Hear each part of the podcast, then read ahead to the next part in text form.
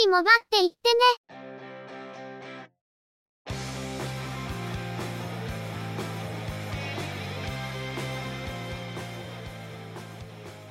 この番組は、モバイル通信に関する技術や業界の動向についてのニュース、IT ガジェットについての情報などの話題を中心にご紹介しています。この番組内でのおしゃべりは、すべて合成音声でお送りしております。多少お聞き苦しい箇所もあるかと思いますが、あしからずご容赦ください。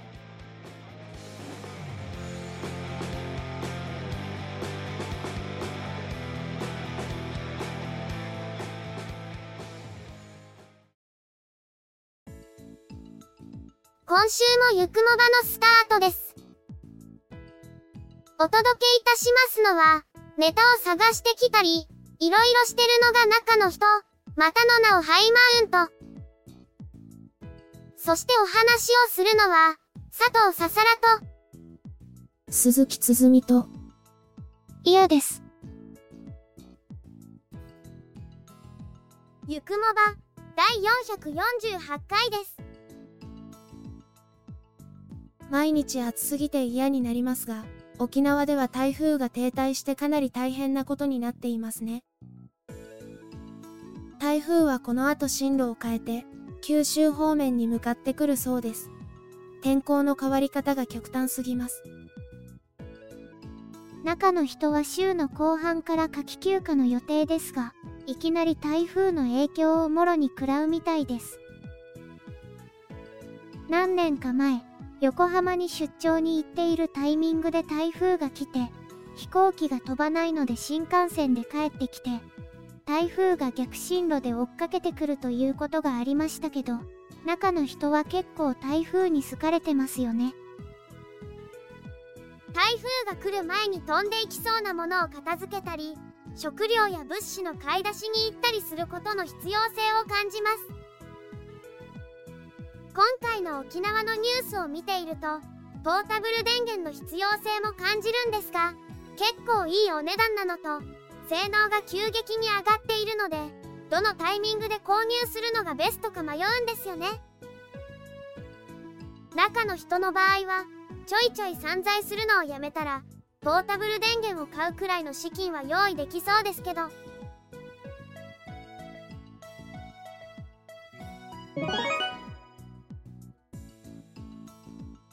それでは、今回のニュースです。KDDI と沖縄セルラーは、5G の快適な通信環境の提供とエリア展開加速を目的に、新たな 5G 周波数である 2.3GHz 帯の運用を7月3日から開始したことを明らかにしました。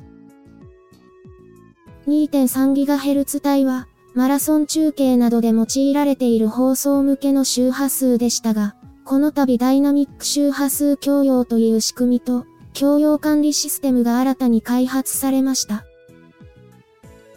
放送事業者が一時利用者、携帯電話事業者が二次利用者という位置づけで、放送事業者が 2.3GHz 帯を利用する時間や場所などの情報をデータベースへ登録。登録されたデータをもとにシステムが地理的条件などを踏まえて電波干渉の有無を自動で計算します。その結果をもとに、携帯電話事業者が電波の発射や停波を行いますが、この処理を自動的に行える基地局自動制御システムも導入されているとのこと。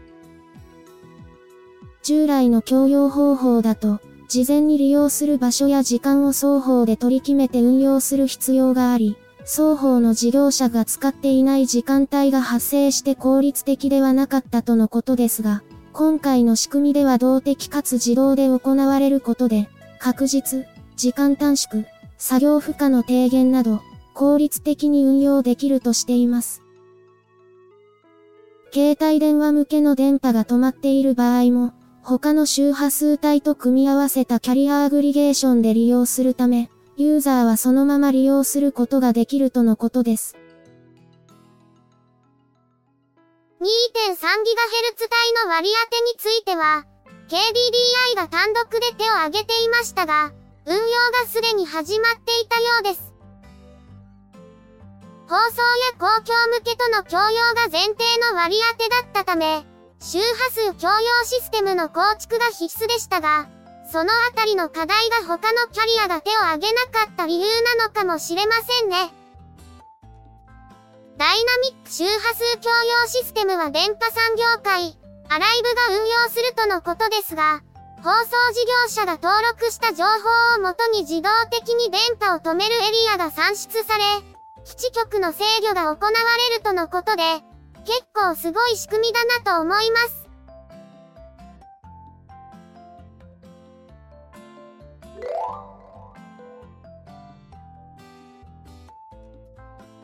シャープは、ビゴモバイルコミュニケーションとの協議の結果、無線通信技術の特許クロスライセンス契約を締結したことを発表するとともに、2022年9月に中国で開始した訴訟を取り下げたことを明らかにしました。シャープは WCDMA、LTE、LTE アドバンスド、5G 規格に関する6000件以上の必須特許を保有しています。2020年にはオッポとの間で訴訟問題に発展していましたが、2021年10月にクロスライセンス契約を締結することで終結しています。他にも国内外の企業に向け、無線通信技術の規格必須特許のライセンスを供与しており、引き続き、公正、合理的かつ非差別な条件で、ライセンス供与を実施するとしています。まあ、収まるべく収まったという感じがするお話ですが、国際特許に絡んでくる話はいろいろ大変だなと思います。シャープの場合は、ごねたりしなければちゃんとライセンスを供与するというスタンスのように感じるので、まだいい方なんじゃないかと思いますけどね。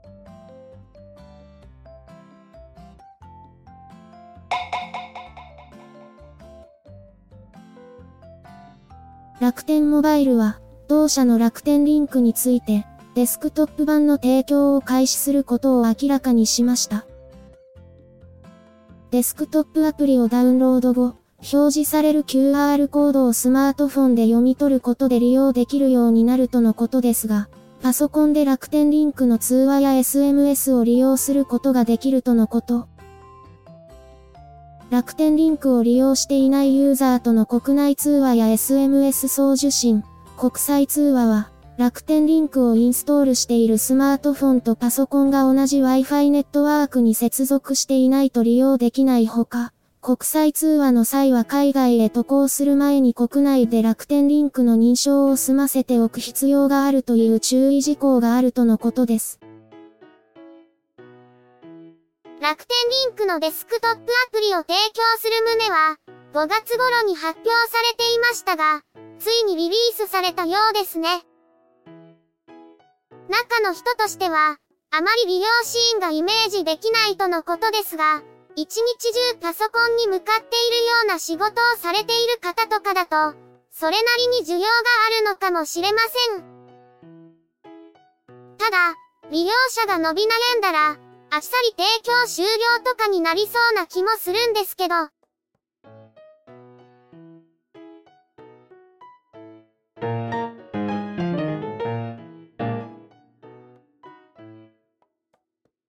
楽天モバイルと新エネルギー産業技術総合開発機構、ネドーは汎用ハードウェアとクラウド技術による完全仮想化での 5GSA 無線アクセス装置の構築と実証に成功したことを明らかにしました。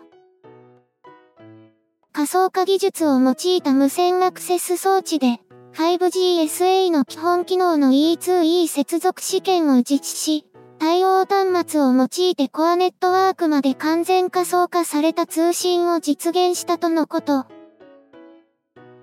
合わせてスライシングネットワークも開発し、NEC の映像解析技術を搭載する侵入検知システムと組み合わせ、より高画質、低遅延な映像での利用を実現したとのことです。今回の開発は、ネドーのポスト 5G 情報通信システム基盤強化研究開発事業の一環で行われたもので、楽天モバイルでは、今回の成果により専用のハードウェアなどを用いた従来型の仕組みと比較して設備投資、運営コストを3割削減できるとしています。今後、商用の 5GSA に今回の技術を導入するほか、楽天シンフォニーを通じて国外への展開も進めるとのことです。専門的な内容の一部は割愛させていただきましたが、汎用的なハードウェアと仮想化技術でシステムを構築できるというのは、コストには効いてくると思いますが、障害に対する体制はどうなんだろうと思うところもあります。ただ、汎用のハードウェアで構築ができるようになったというのは、ハードウェアの性能が飛躍的に向上したからと言えるんですよね。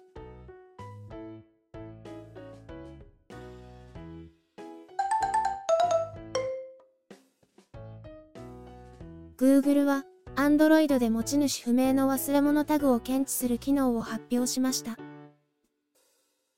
Android 6.0以上のデバイスで順次利用できるようになるとのことですが、自分のものではない、持ち主不明の忘れ物タグが本来の持ち主から離れ、しばらく自身の近くにある場合、自動的に通知を受け取れるようになるとのこと。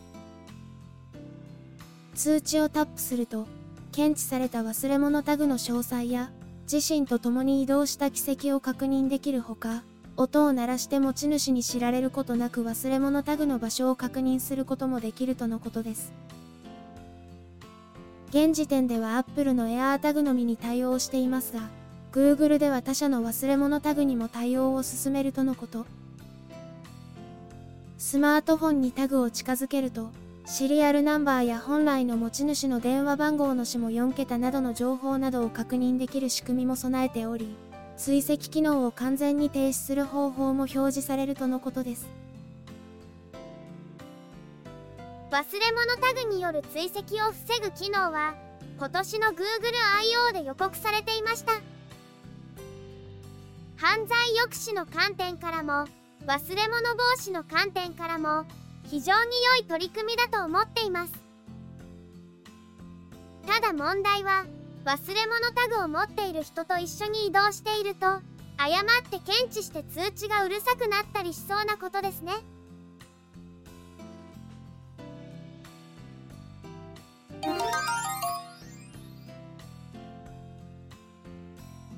京セラは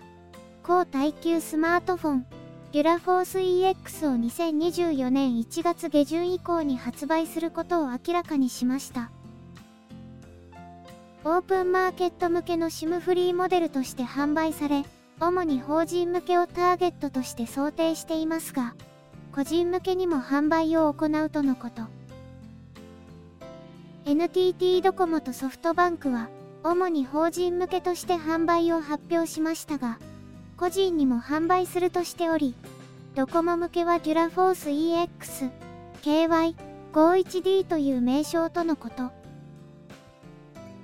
ミル規格21項目に準拠した高耐久性を持ち、約5.8インチのディスプレイは AGC の特殊ガラスであるドラゴントレイルスター2を採用して耐久性を高めています。電源を切らずにバッテリーパックの交換ができる warm swap 機能や、バーコード読み取り機能、専用ダイレクトボタンを2つ備えます。チップセットは MediaTek の Dimensity 700。メモリーは 4GB。ストレージは 64GB。アウトカメラは1600万画素。インカメラは800万画素。お財布携帯と生体認証機能として指紋認証と顔認証に対応します。キャリア向けと SIM ロックフリーモデルではハードウェアとしての差異はないとのこと。また、楽天モバイルでの販売予定はないとしており、KDDI ではデュラフォース EX の販売予定はないものの、トルクの新製品が間もなく発表されるとのことです。トルクはあくまで法人向けにリリースされる製品ですが、個人に販売するかどうかは KDDI の判断であるとしており、個人向け事業は2025年3月までに順次収束という従来の方針は変わっていないとのことです。ただ、具体的にどの製品が収束し、どの製品が継続するかは順次ユーザーと相談の上で決定する、ということのようです。個人向け事業の収束で、ちょっと騒ぎになった京セラの携帯電話事業ですが、法人向け事業は継続するとしており、交代級スマートフォンは法人向けの需要があるので継続するという内容で発表がされていました。従来は北米で展開されていたグラフォースシリーズですが、一部のモデルは国内で法人向けに販売されていました。今回は法人向けをメインという方向は変わらないものの、ドコモとソフトバンクでは個人にも販売するとのことで、京セラのタフネスモデルの需要はやはりあるということなのかもしれません。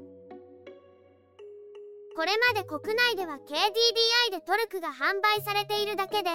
トルクの SIM ロックフリーモデルの供給も期待されていましたが、グラフォース EX は SIM ロックフリーモデルの販売もするとのことで、その需要も獲得しようという意図も見えます。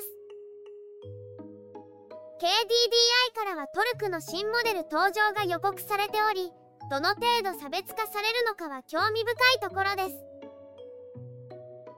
基本設計は共通しているのかなと思いますけどソフトウェアや機能面はかなり差別化されそうだなと思います。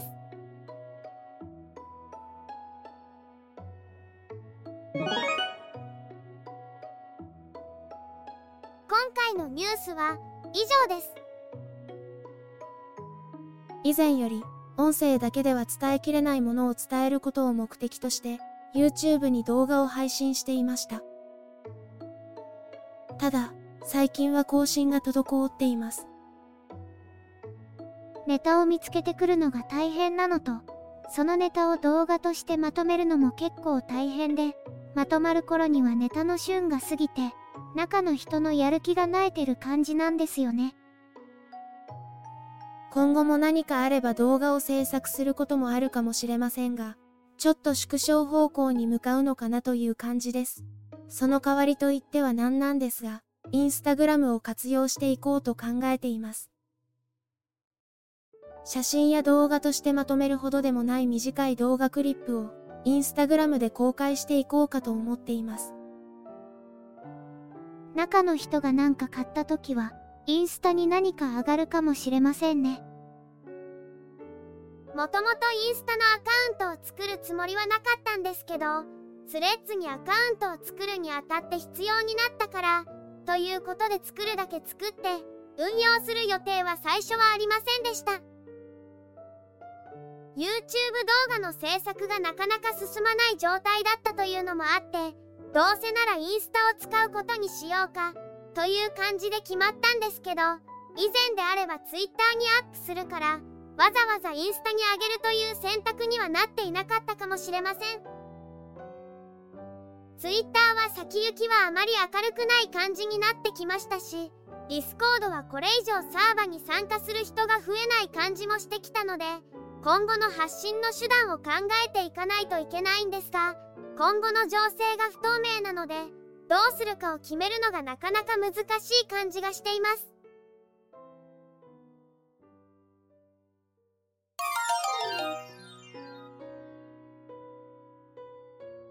今週のゆくもばは、そろそろお別れです。ゆくもばへのご意見やご感想、その他何かコメントしたいことがありましたら、ぜひ遠慮なくお寄せください。Apple Podcast へのレビュー投稿、ブログへのコメント、メールフォームからの投稿、Twitter でハッシュタグ、シャープ y, u, k, u, m, o, b, a をつけたツイートなど、送りやすい方法でお気軽にいただければと思っています。ハッシュタグはアルファベット小文字。日本語ハッシュタグは使用していませんのでご注意ください。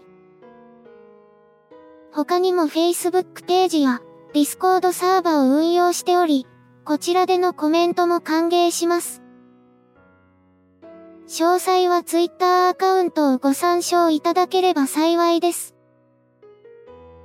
いただきましたコメントは、おおよそ月末をめどにしてご紹介させていただいています。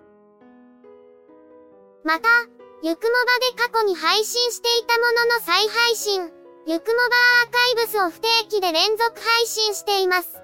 お時間がありましたら、過去の振り返りとしてお聞きいただければ幸いです。